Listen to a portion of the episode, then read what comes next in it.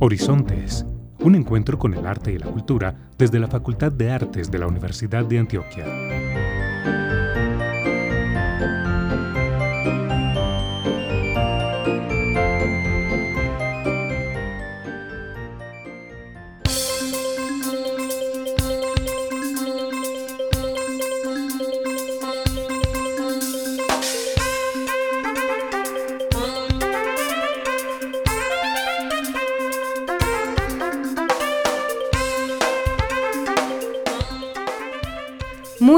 A todas las personas que se conectan hoy 14 de enero en nuestro programa radial Horizontes, un encuentro con el arte y la cultura desde la Facultad de Artes de la Universidad de Antioquia. Les saludo a Carolina Barros y saludo a Alexis Ramírez en el control y por supuesto a Sofía Bedoya, quien como siempre nos acompaña. ¿Cómo estás Sofía? Muy bien Carolina, feliz de guiarlos estos 30 minutos por nuestra sección El Tintero, en donde podremos resignificar la palabra cuerpo. Les invitamos a estar atentos a nuestras redes sociales y página web donde pueden consultar toda la programación que prontamente estaremos alojando allí. Recuerden que estamos en periodo de vacaciones y por lo pronto disfrutaremos una nueva entrevista de En el Tintero.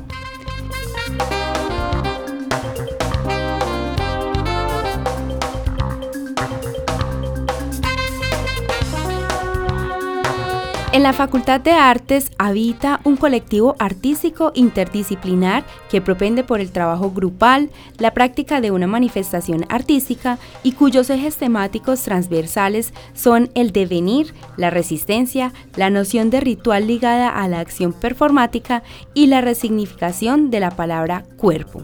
Para adentrarnos más en este tema y conocer más sobre este colectivo, estaremos retransmitiendo un programa en el cual se contó con la participación de la coordinadora de investigaciones Lina Villegas y la profesora Ángela María Chaverra. Escuchemos. En el tintero.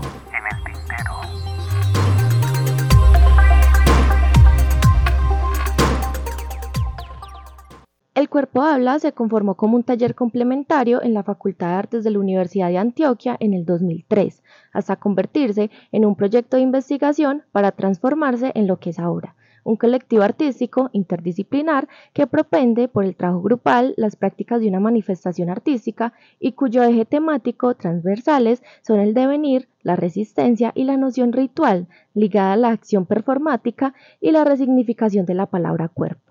Para hablar de este proyecto nos estará acompañando Lina Villegas, coordinadora de investigación de nuestra Facultad de Artes, y ella estará guiando la sección Aquí se investiga. Y junto a Lina estará Ángela María Chaverra Brand. Ella es docente de la Facultad de Artes de la Universidad de Antioquia, actriz y coordinadora del proyecto académico de la Corporación Artística Imagineros, doctora en Artes de la Universidad de Antioquia y magíster en Estética y especialista en Semiótica y Hermenéutica del Arte de la Universidad Nacional de Colombia. Bienvenidas a Horizontes, el micrófono es de ustedes. Buenos días, eh, un saludo especial para todas y para todos. Eh, quiero en este momento tener eh, la oportunidad de nuevo de convocar a Ángela Chaverra Brand, una profesora nuestra de la Facultad de Artes con amplia trayectoria en investigación, pero sobre todo con una gran capacidad de motivación eh, con los estudiantes y las estudiantes para configurar un semillero que se llama El Cuerpo Habla, que este año está cumpliendo, ¿cuántos años, Ángel? 20, siquiera lo mencionaste, 20. Esto nació como, como una propuesta de un taller complementario y se fue consolidando, yo no tenía ni idea que era performance, y se fue consolidando como un asunto de performance. Gracias, Lina, un saludo a todas, a todos, a todos y espero que, pueda eh, responder muy bien esto y que, y que la gente se anime a participar en los semilleros. Bueno, yo quería pues como de todas maneras volver a invitar a El Cuerpo Habla porque si bien es un semillero que ha estado trasegando por la facultad eh, muchos años con distintos performances, eh, justamente ayer estuve revisando un poco fotografías de em, distintas presentaciones que han tenido a lo largo de estos últimos años y pues es para nadie pues es un secreto ver la cantidad de performance que ha producido el cuerpo habla en el marco de las investigaciones. Entonces yo mm, lo que quería en primer lugar era que Ángela nos contara cómo realmente han llegado a la producción de esos performances, porque eh, cuando tenemos el marco de una investigación, de un proyecto de investigación, sabemos que tenemos recursos, pero cuando no estamos en el marco de un proyecto de investigación no hay recursos para eso. Entonces, ¿cuál ha sido esa manera de llegar a esos productos? Estoy hablando en términos de recursos, cuando tienen proyectos de investigación y cuando no. ¿Cómo entonces se moviliza el cuerpo habla? Vamos, te haré varias preguntas al respecto, pues como de la manera de ustedes llegar a esos resultados.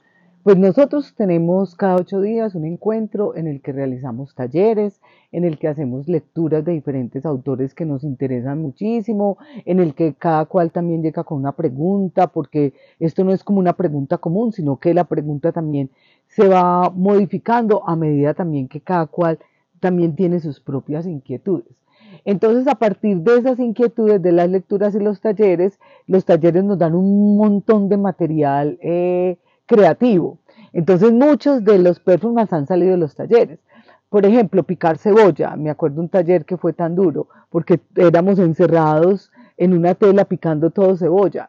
Entonces de ahí como que alguien dice, ay, si hacemos esto, ay, si hacemos esto, ay, si proponemos eso. Por ejemplo, de Cápita me acuerdo que fue un, un, taller que hizo Fernanda de estar eh, boca abajo, de, de, quitar la comodidad y de caminar eh, con las manos, aludiendo mucho a lo que propone Deleuze en, cómo hacerse un cuerpo sin órganos. Entonces también las lecturas nos permiten eh, generar, ah, entonces leemos el cuerpo sin órganos y habla de amarrarse, y si nos amarramos, y si en esas amarradas no sé qué, y, entonces leemos a Julia Cristóbal sobre lo ayecto, y entonces si escupimos, y entonces hacemos una performance sobre, sobre las escupas.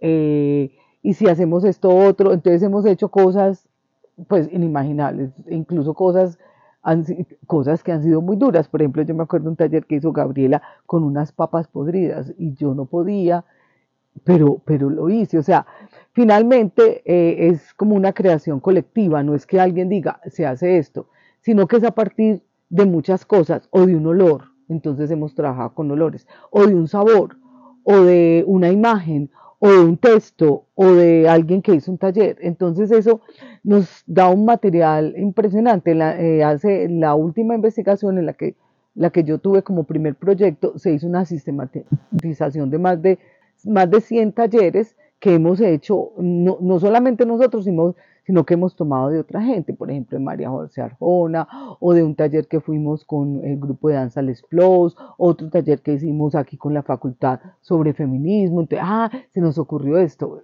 Finalmente es una adaptación y también una interpretación de todo lo que vivimos a diario. Bueno, Ángela, y yo quería que habláramos eh, un poquito de lo que ustedes lograron cerrar el año pasado, porque yo sé que el cuerpo habla entre el año 2020, 2021, 2022, cerrando el 2023, estuvo en su desarrollo con tres proyectos de investigación a la vez, un proyecto de investigarte de ciencias y dos proyectos más que correspondían pues a otras convocatorias y sé que significó un esfuerzo muy grande de todo el grupo, pero quería que nos hablaras un poco en qué consistía cada proyecto y a qué resultado llegó eh, el cuerpo habla en cada proyecto.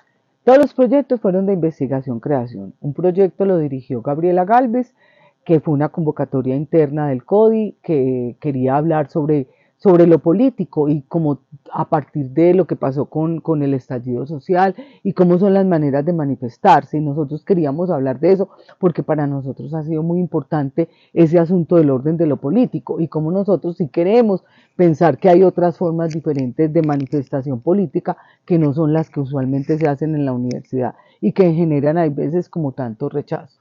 Entonces, Manifestaciones de la Carne fue un proyecto con una carga evidentemente política en la que se crearon performances, en la, en la que se leyeron autores, eh, por ejemplo, a Negri, ¿cierto? A Tony Negri o Negri, bueno, no sé cómo se pronuncia bien, me disculpan.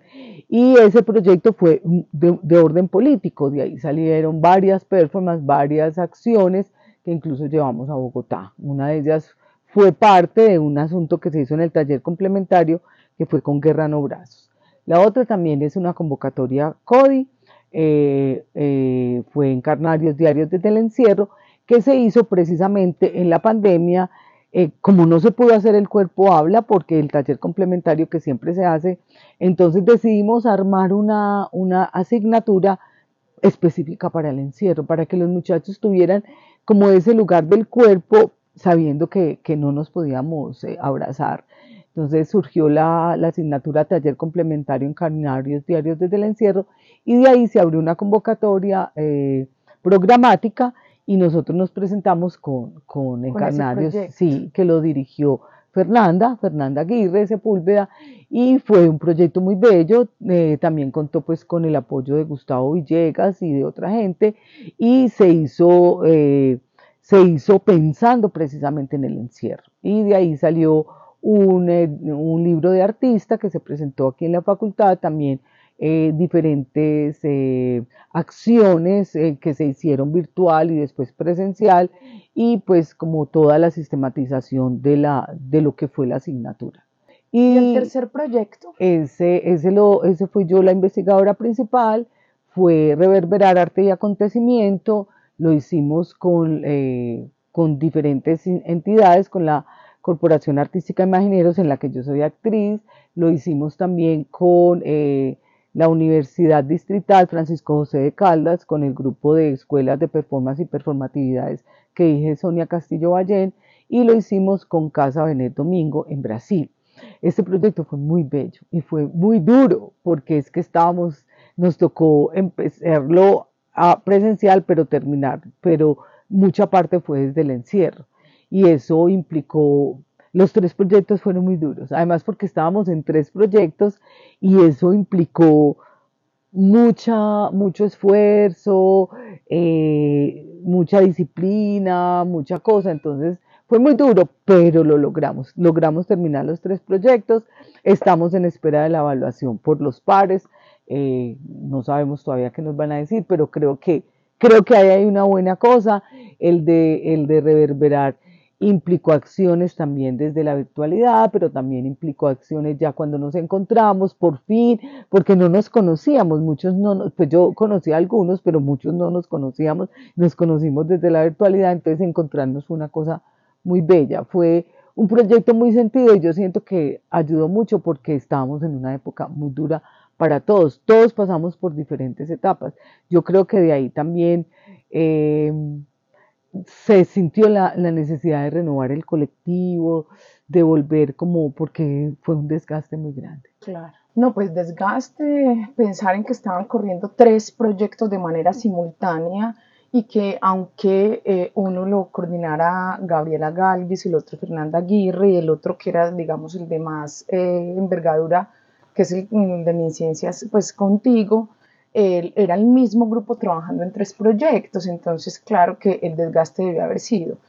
Pero yo quería saber también, y siempre me ha inquietado mucho, eh, saber cómo el cuerpo habla prepara las acciones, cómo prepara las intervenciones, porque para el performance hay que dejar claro para la comunidad académica, artística, que para el performance también se entrena, también el cuerpo se prepara, el cuerpo tiene que pasar por un montón de eh, momentos, estados de preparación, entrenamiento, porque tal vez eh, las personas creen que es simplemente pararse allí. Entonces yo quería que nos hablaras un poco de esa preparación del cuerpo, de esa disposición y ese entrenamiento para las acciones y las intervenciones. Bueno, nosotros tenemos eh, todos, los, todos los lunes un entrenamiento especial. Pues antes incluso éramos, entrenábamos incluso en la virtualidad entrenábamos, ¿cierto? Fernanda siempre es como la que ha dirigido los entrenamientos, eh, porque tiene mucha capacidad, porque además de bailarina, gimnasta y tiene una comprensión del cuerpo eh, muy especial. Pero por ejemplo para Decapita, que fueron ocho meses de entrenamiento, la gente cree que es cualquier cosa, es que colgarse de los pies una hora y media implica un trabajo corporal inmenso además un acompañamiento de médicos, de, pues de, de, gente que sabe que no les va a pasar nada. Entonces el cuerpo habla tiene entrenamientos muy duros. Por ejemplo, ahí incluso Fernanda no fue la que entrenó, sino que llamamos a un especialista que fue Fernando el que eh, él nos entrenó durante el, ocho meses. El entrenador de gimnasia. El entrenador de gimnasia durante ocho meses, dos veces a la semana, dos, dos horas, o sea, cuatro horas semanales. Pero no solamente eso, no solamente es el entrenamiento físico, sino que también a la gente se le insiste en que en, lo importante que es esto y nosotros trabajamos bajo un concepto de comunidad, de pueblo, de manada, de agenciamiento. Entonces esto implica que la gente debe cuidar unos de otros. Eso no implica que no tengamos conflictos, porque la gente cree que cuando hablamos de esto es la hermandad, la felicidad, todo es rosa.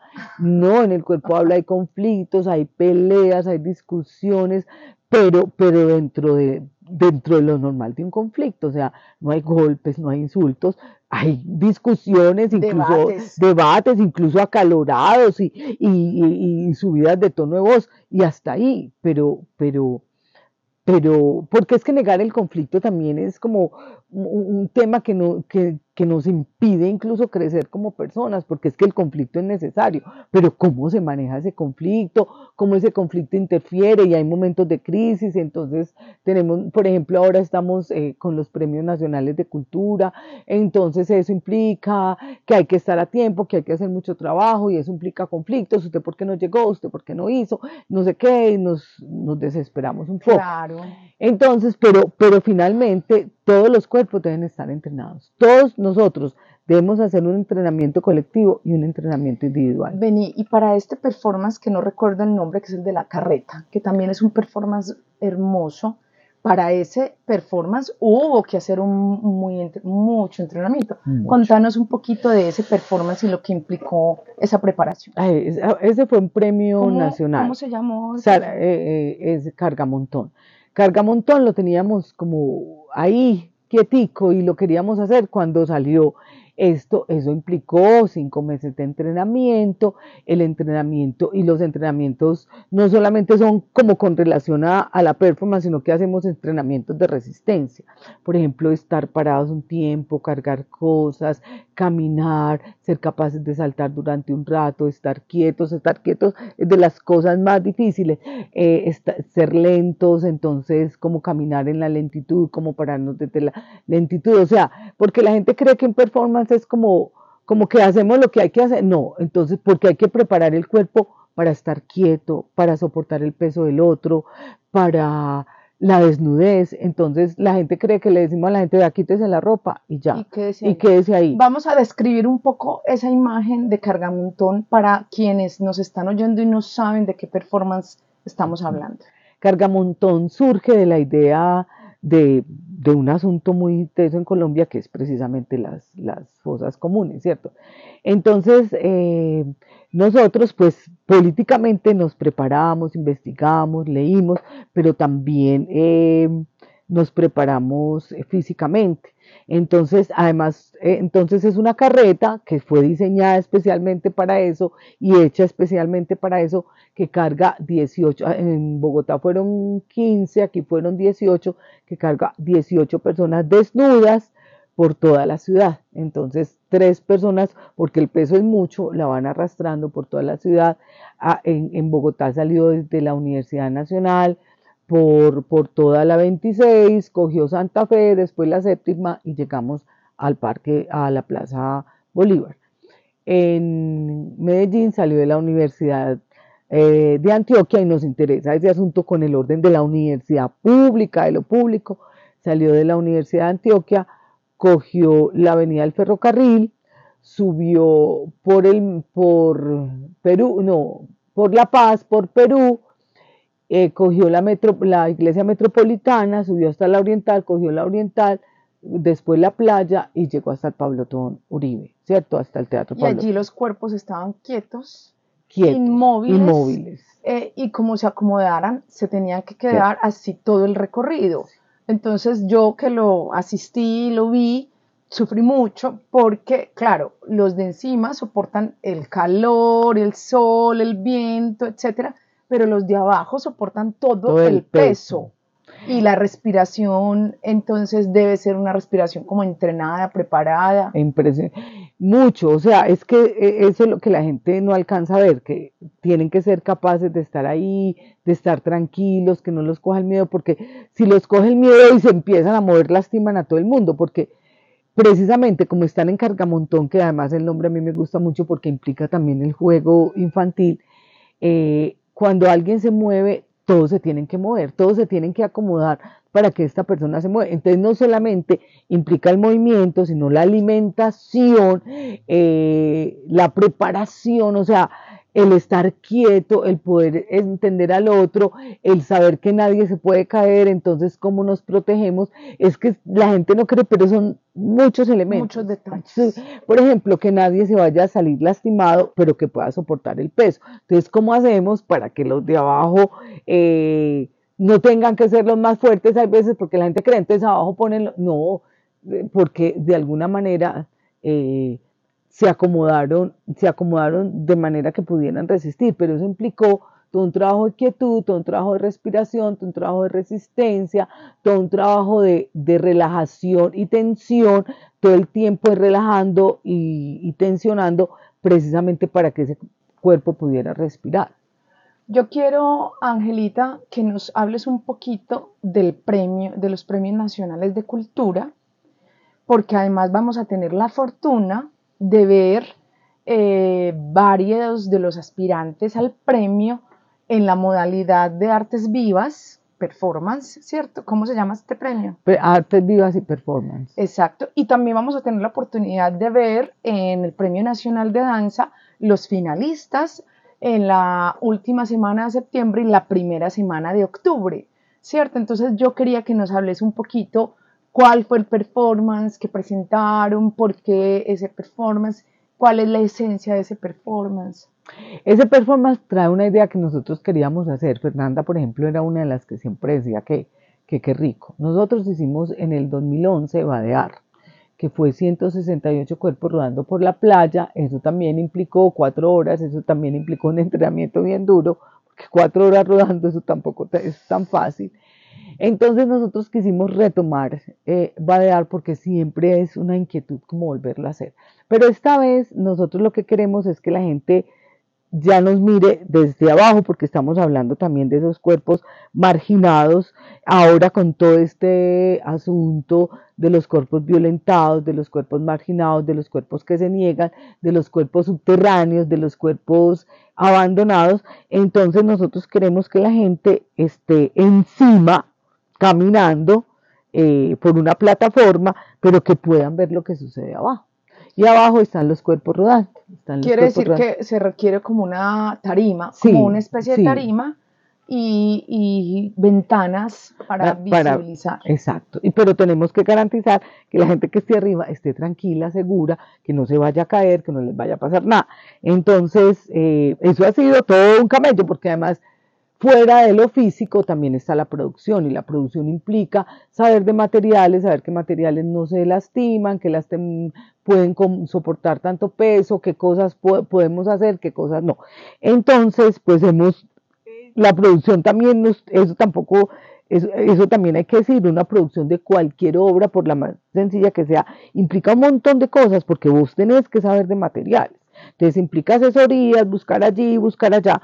Bueno, finalmente eh, tenemos unas plataformas que tienen unos huecos. Por esos huecos nosotros creemos que se va a ver el asunto, pero eh, todavía estamos como en la producción. Y la gente va a estar rodando ahí debajo, envueltas en unos sacos de gasa, eh, con, obviamente con unas truzas para protegerlos, porque es que duele mucho el contacto de la piel con el piso, entonces ahí hay que, unos performances de nosotros son muy vestiditos, otros no, y, y van a estar ahí durante tres horas o cuatro, esa es la idea en el Parque de Río, queremos que haya... Tres horas o cuatro. Mm. Pero entonces esto implica como rodar y avanzar sobre las calles. Sí, y, y, y, pero vamos a estar en un espacio de 15 metros por tres. Eso te iba a decir, porque la plataforma para, para verlo mm, desde arriba mm. implica pues como disminuir un poco esa distancia. Sí. No se puede tener plataforma. Y no, y no se va a tener tanta gente, vamos a hacer 15, 16 personas rodando y, la idea es que se monten unos sobre otros, que también, ah, ah, yo me imagino la imagen que yo tengo cuando los veo es como las lombrices. Yo no sé si, si vos has visto esos cultivos de lombrices. Esa es como, para mí esa imagen es muy bonita. Y es una imagen, y la lombriz, que es un animal tan ecológico, tan bonito, tan importante. La lombriz es que se adapta, que se desplaza en cualquier terreno. Una pregunta, ¿tiene nombre? Sí, Badum. Nosotros no quisimos poner Badear, serie Badear, porque, pues, no sé, porque también era como anónimo el asunto. Badum. Badum. Badum es una palabra en, en, en latín que significa que viene de unas raíces, eso, eso también eso es otra cosa, también estudiamos el nombre, porque ponemos este nombre y no este otro, y buscamos muchos nombres, y Badum tiene que ver con agua, y Badear tiene que ver con agua, con pasar una quebrada de un lado a otro, entonces no quisimos poner Badear, sino Badum, que es como la raíz de Badear, y Badum tiene que ver con agua, con water, eh, eh, ahí está un poquito en la hipnosis que hicimos, de dónde viene la palabra, eh, qué significa y cómo ha cambiado. Y entonces escogimos la palabra en latín badum, que significa agua y que es la raíz de vadear, que vadear tiene que ver con pasar una quebrada de un lugar a otro, pero también vadear tiene que ver como con esquivar los problemas, con hacer como un zigzag a los problemas. Ok. Y con un recorrido y con un tránsito. Ah, sí, y queremos. Y con un rodar. Y tenemos que ver, y nos gusta que haya mucha gente, es que a nosotros nos interesa mucho el público. Bueno, Ángela, pues es muy grato tenerte aquí. Me encanta la conversación. Podríamos quedarnos aquí conversando sobre performance. Quise pues hacerte más preguntas, pero ya el tiempo se nos acabó. tranquila. Entonces, darte las gracias felicitar el trabajo del cuerpo habla, la permanencia por estos 20 años, la motivación que has ejercido en las personas que conforman el, cuerpo, pues la capacidad de liderazgo que, has tenido ahí y desear pues todo lo mejor para este premio. Muchas gracias, Bonita. Un abracito, muchas gracias a ustedes y a la Facultad de Artes. Sí me parece importante darle las gracias a la Facultad de Artes porque siempre hemos tenido un apoyo muy grande desde que nació este proyecto.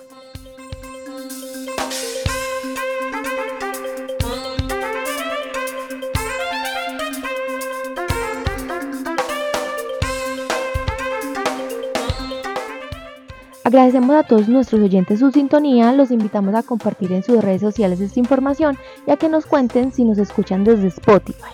Igualmente, si nos escuchan a través de la radio, los invitamos a que continúen en sintonía de la programación de la emisora cultural de la Universidad de Antioquia.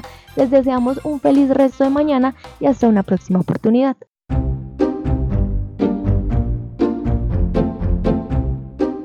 Horizontes un encuentro con el arte y la cultura desde la Facultad de Artes de la Universidad de Antioquia.